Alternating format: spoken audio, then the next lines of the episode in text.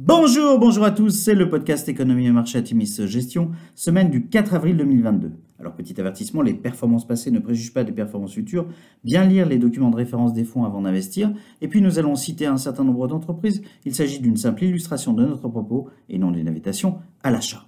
Alors cette semaine nous avons titré Avril, mois d'inflexion avec un gros point d'interrogation. C'est une semaine disparate sur les marchés d'actions que nous venons de connaître, tiraillée entre les marchés de taux qui anticipent une entrée en récession, une baisse nette des prix du pétrole et un news flow toujours incertain en provenance de l'Ukraine. L'inflation de la zone euro est ressortie ce mois-ci à 7,5%, mettant un peu plus de pression sur la BCE et initiant une pause dans le rallye du dollar contre euro en cours. Jeudi, la Maison-Blanche a annoncé son intention de libérer une partie significative de ses réserves stratégiques de pétrole. Ce mouvement, de l'ordre de 180 millions de barils, est le plus important depuis la création de ces réserves en 1975. Conséquence directe, le prix du pétrole, WTI, est passé sous les 100 dollars vendredi, en baisse de 13% sur la semaine. Pour la première fois depuis 2019, le 2 ans US est au-dessus des taux US à 10 ans, un signal historiquement annonçant une période de récession. Sur la semaine, le CAC 40 progresse de 2%, le SP500 stagne à plus 0,1% et le Nasdaq progresse de 0,6%. Alors du côté des sociétés, Lululemon, notre spécialiste d'articles pour le yoga, affiche un bon trimestre porté par des marges plus élevées qu'attendues. Le chiffre d'affaires du groupe est en croissance de 23,1% contre une anticipation du marché à 23,4%, mais la marge des bits dépasse de 50 bips les attentes à 27,8%. Les prévisions ressortent au-dessus des attentes. Micron affiche un deuxième trimestre en croissance de 25% à 7,8 milliards de dollars, surperformant de 3% les anticipations du consensus. La demande pour les produits de mémoire et de stockage reste solide alors qu'elle s'étend à des marchés à croissance rapide tels que les centres de données, la 5G ou encore l'automobile.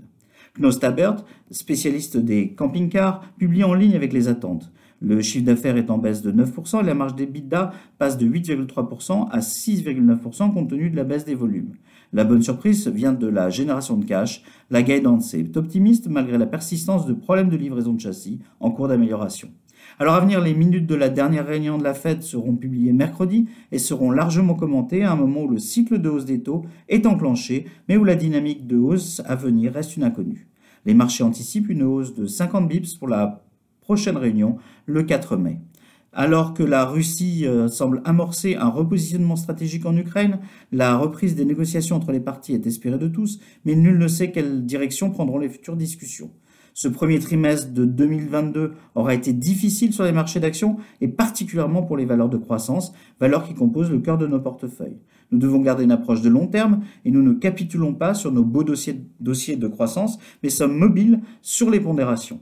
Alors qu'historiquement, le mois d'avril est favorable pour les marchés d'actions, les publications d'entreprises du premier trimestre seront un moment pour confirmer ou infirmer nos choix. Les analystes commencent du reste le bal des révisions de leurs prévisions, un exercice particulièrement difficile en ce contexte marqué par l'inflation, les contraintes d'approvisionnement et la guerre en Ukraine et ses conséquences. Nous portons un regard positif sur le moyen terme pour les valeurs de nos fonds, portés selon nous par des tendances favorables et devons nous souvenir de l'adage de Sir John Templeton, le moment du pessimisme maximum est le meilleur moment pour acheter des actions. Nous vous souhaitons une excellente semaine à tous.